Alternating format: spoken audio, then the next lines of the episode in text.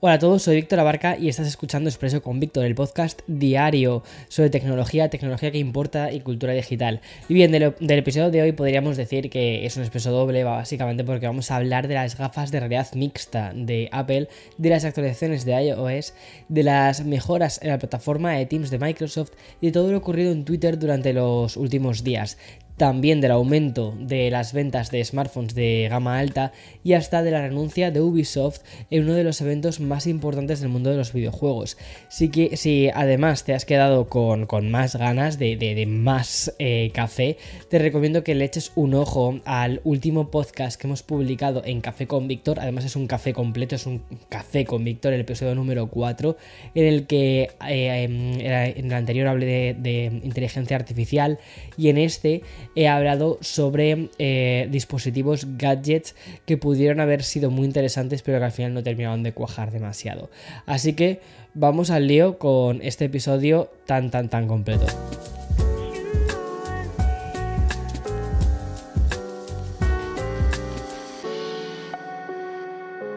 This episode is brought to you by Shopify. Forget the frustration of picking commerce platforms when you switch your business to Shopify, the global commerce platform that supercharges your selling wherever you sell. With Shopify, you'll harness the same intuitive features, trusted apps, and powerful analytics used by the world's leading brands. Sign up today for your $1 per month trial period at shopify.com slash tech, all lowercase. That's shopify.com slash tech. La primera regla del Club de la Lucha es que no se habla del Club de la Lucha. La segunda regla del Club de la Lucha es que no se habla del Club de la Lucha. Y no, no me he convertido en Brad Pitt, ojalá, o en Edward Norton en el Club de la Lucha, ni esto es una película de David Fincher, aunque a veces lo parece. Pero si he empezado recitándote las dos primeras normas del Club de la Lucha es porque las utilizaban en Apple para referirse al secretismo de ciertas reuniones hasta ahora.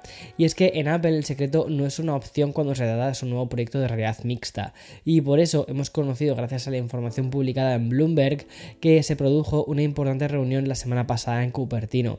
Los aproximadamente 100 ejecutivos de mayor rango de Apple se reunieron en el lugar más mítico de la sede del gigante tecnológico, dentro del Steve Jobs Theater. Ese fue el lugar escogido para ver una demostración de este inminente dispositivo, marcando un hito clave antes del lanzamiento público del casco de realidad mixta que están planeando para junio. Lo que me parece muy interesante es la cantidad de información que no está llegando a cuentagotas. O sea, ha habido muchísimos otros lanzamientos que es que no hemos sabido nada de ellos, pero en este es como no sé, como si se estuviesen filtrando demasiadas cosas o como si incluso la propia compañía también estuviese dejando ver bastantes cosas del propio, del propio dispositivo. Me parece muy curioso. Y bueno, parece ser que este, el equipo de realidad mixta de Apple presentó el mencionado dispositivo a estos líderes de la compañía y por primera vez se permitió una vista previa a ese top 100 de los ejecutivos más importantes de la compañía. Y según, según cuentan desde Bloomberg, que al final es un reputado medio, pues las demostraciones fueron pulidas, muy llamativas y emocionantes, pero muchos ejecutivos son realistas sobre los desafíos de Apple al ingresar en este nuevo mercado. Y aunque la compañía espera que el dispositivo genere interés sobre los consumidores, los ejecutivos son realistas, como te digo, ¿no? sobre, sobre mm, sobre esto y además hay que recordar que, mm, según las informaciones, este casco costaría en torno a los 3.000 dólares y además requeriría una batería externa que deberá reemplazarse cada par de horas. Es decir, existen limitaciones. Y a pesar de estos peros que se asoman antes de su lanzamiento, los ejecutivos y el equipo de realidad mixta son muy optimistas sobre el futuro de este dispositivo y esperan que siga una trayectoria similar, curiosamente, al Apple Watch. ¿Te acuerdas que hace un tiempo te contaba la cantidad similitudes que había con la inteligencia artificial, con la realidad virtual eh, y, estos, y estos, estas gafas de Apple y el lanzamiento del Apple Watch, pues es muy curioso que mm, realmente este, este, dispositivo pasó de ser, pero lo tengo cargando, ¿vale? No me lo traigo por eso, eh, pasó de mm, ir orientado a un porcentaje pequeño del negocio de Apple a convertirse en una pieza central de su estrategia. Bueno, pues fuentes de Bloomberg aseguran que desde Apple han estimado unas ventas de un millón de unidades en su primer año. Que escucha, un millón de unidades es una locura. Y hablando de Apple, mientras esperamos este casco de realidad mixta, lo que ya tenemos de manera tangible son las nuevas actualizaciones de iOS 16.4, iPad OS 16.4, Mac OS 13.3 y Watch OS 9.4. Y entre las novedades añadidas por Apple, pues muchas tienen un trasfondo más cosmético, por ejemplo los 21 nuevos emojis de nuevos animales, algunos gestos con las manos, más colores para corazones y una serie de objetos pues más mm, tipo doméstico. Pero además este update nos trae mejoras de la calidad de las llamadas con aislamiento de voz para bloquear el ruido ambiental. Y como es habitual con las actualizaciones de Apple, también se ha solucionado algunos problemas y errores. Ah, y se ha vuelto a implementar la nueva arquitectura de HomeKit tras resolver problemas de emparejamiento y compatibilidades con Matter. O sea, vuelve a estar. Y respecto a las mejoras, eh, encontramos nuevas funciones como por ejemplo el álbum duplicados en fotos, el cual es capaz de comparar con las imágenes almacenadas que hay en la biblioteca, qué fotos eh, de, las, de las fotos que hemos compartido en iCloud y mm, ven también los duplicados y demás y ahí también así podemos tener pues unos álbumes más ordenaditos. Además se ha incluido una nueva función de accesibilidad que atenúa la pantalla cuando detecta luces intermitentes o efectos estroboscópicos en el contenido de un vídeo. Eso me parece una locura. Cómo utiliza eh, la inteligencia del propio dispositivo para decir, hey, espera, vamos a bajar esto. Y vamos a pasar ahora a Microsoft, porque la compañía ha anunciado una actualización para su plataforma de comunicación Teams. Y además me apetecía incluirlo porque me parece bastante grande. Y es que a través de un comunicado publicado en su blog oficial, Microsoft ha informado que la nueva versión de Teams será dos veces más rápida que la actual con tareas como por ejemplo iniciar el programa o unirse a videollamadas que van a tomar la mitad de tiempo. Y además la interfaz ha sido rediseñada para reducir la cantidad de clics necesarios para administrar notificaciones, buscar información y organizar canales. Pero es que esto no es todo, porque esta nueva versión de Teams también promete un desplazamiento más suave y un uso más eficiente, ya que va a utilizar el 50, un 50% menos de memoria. Y por si esto fuese poco, pues se van a incluir funciones de inteligencia artificial como el resumen inteligente y el nuevo y flamante Copilot, que ya lo vamos a ver aquí. Y es que la vista previa pública de esta nueva versión de Teams se está implementando en Windows hoy mismo. Y es que según informan desde Microsoft, la disponibilidad llegará en algún momento de este mismo año, la disponibilidad completa, ¿vale? Y respecto a los avatares 3D, estarán disponibles públicamente en algún momento de mayo.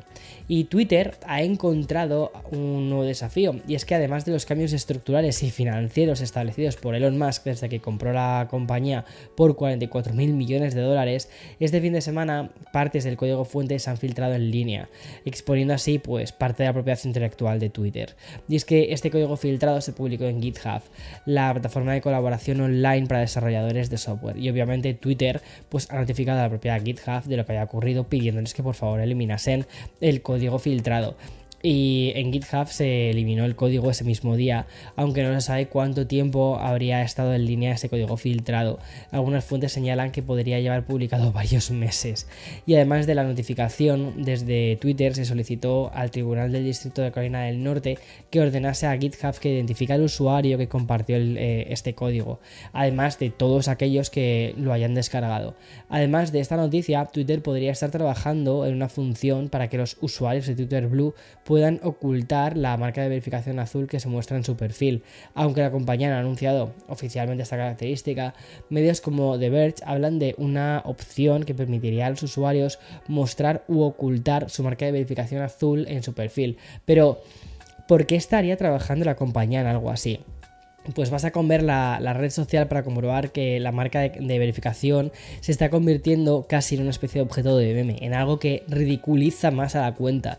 Con el cambio anunciado por parte de Twitter de que el cheque azul solo se va a poder conseguir a través de una suscripción, tenerlo es una especie de declaración de que estás pagando por ello, que estás pagando por ser relevante. ¿Sabes? Es muy curioso, aunque el objetivo de la verificación es indicar que tu cuenta es auténtica o, o lo era antes, o que eras una persona influyente, los constantes cambios están ocasionando ese, tratamiento tan irónico del check azul hacia, pues eso, hacia algo completamente sin valor. Y siguiendo con este bloque improvisado de noticias relacionadas con Twitter, hoy también tengo que contarte que a partir del día 15 de abril todos los tweets que se mostrarán en la selección For You para ti, si lo tienes en español, ¿vale? Van a pertenecer a los usuarios verificados de Twitter Blue, nada más. Es decir, salvo que pagues por el cheque azul, tus publicaciones no van a estar recomendadas al resto de la comunidad. Y así lo ha explicado el propio Elon Musk. El CEO de Twitter ha confirmado que esta medida es para combatir contra los bots de inteligencia artificial. Y según dice el hombre más rico del mundo, abro comillas, porque es así como es la cita, dice, es la única manera realista de evitar que los enjambres avanzados de bots de inteligencia artificial tomen el control de Twitter. Hay que recordar que la sección para ti es la gran apuesta de Twitter para los timelines. Desde su implementación, por defecto eh, accedemos a una cronología que une tweets de la gente a la que no sigues con algunas cuentas que sí que forman parte de tu comunidad. Y muchas veces pues te sirve ¿no? pues para descubrir nuevo contenido. Por cierto, Elon Musk también ha decidido que la votación de las encuestas sea patrimonio exclusivo de los usuarios verificados, es decir, los que tienen el cheque azul. Y me gustaría saber tu opinión sobre todos estos cambios y conocer si Elon Musk está consiguiendo que te plantees pagar 8 dólares al mes por utilizar esta red social o directamente dices, mira, yo paso, me voy a otra, ya inventarán otra y ya está. También quiero hablar del informe realizado por Counterpoint Research, el cual revela un interesante aumento de las ventas de smartphone de gama premium durante el 2022, un incremento que contrasta con la caída del 12% de los dispositivos de gama media o gama baja.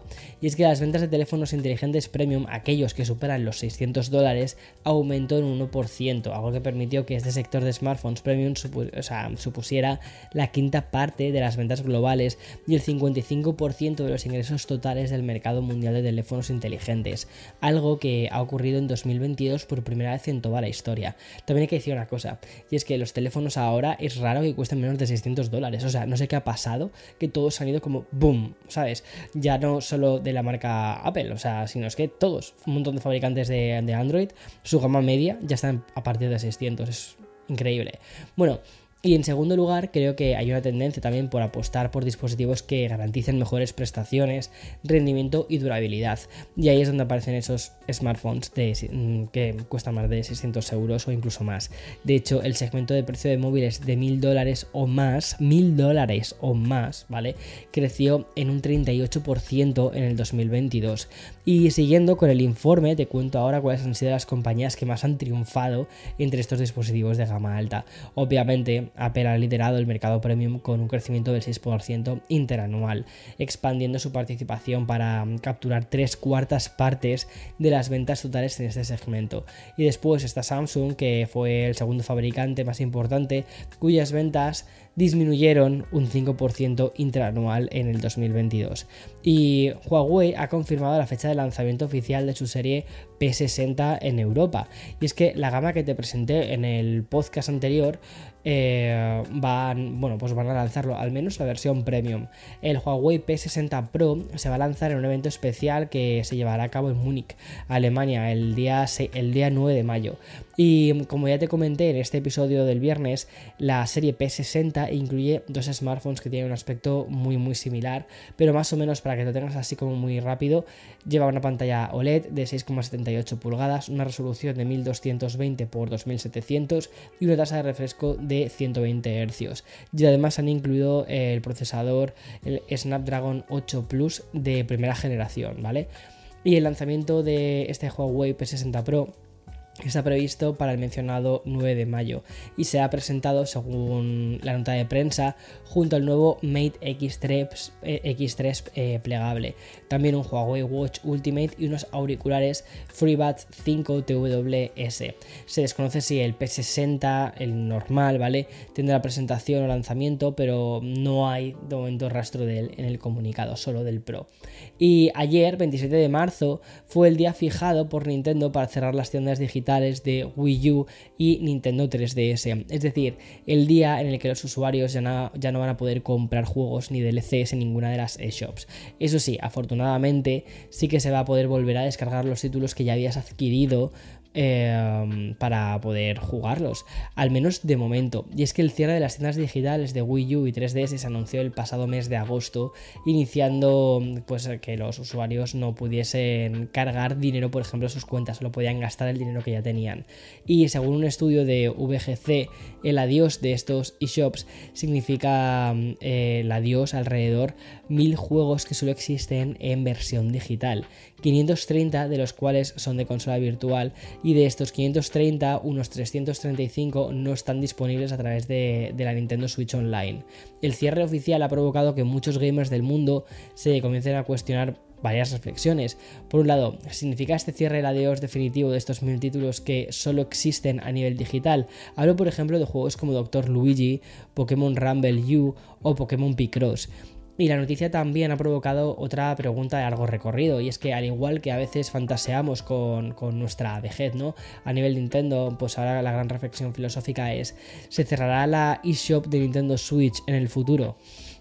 ¿Qué pasará con aquellos juegos digitales que ya hemos comprado en Nintendo Switch? Yo en, esta, en Switch eh, he invertido mucho en digital.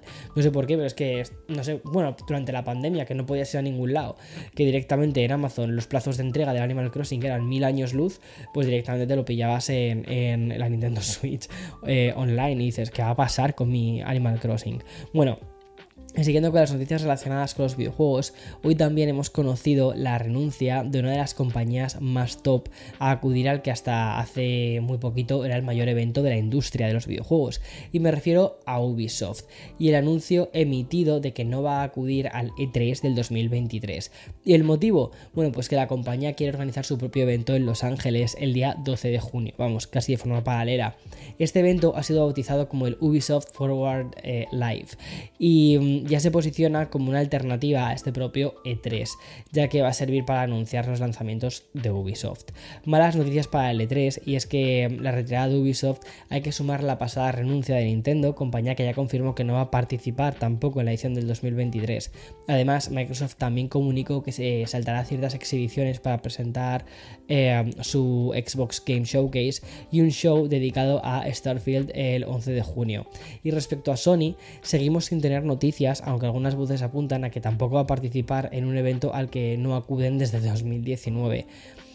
Another day is here and you're ready for it. What to wear? Check. Breakfast, lunch and dinner? Check. Planning for what's next and how to save for it? That's where Bank of America can help.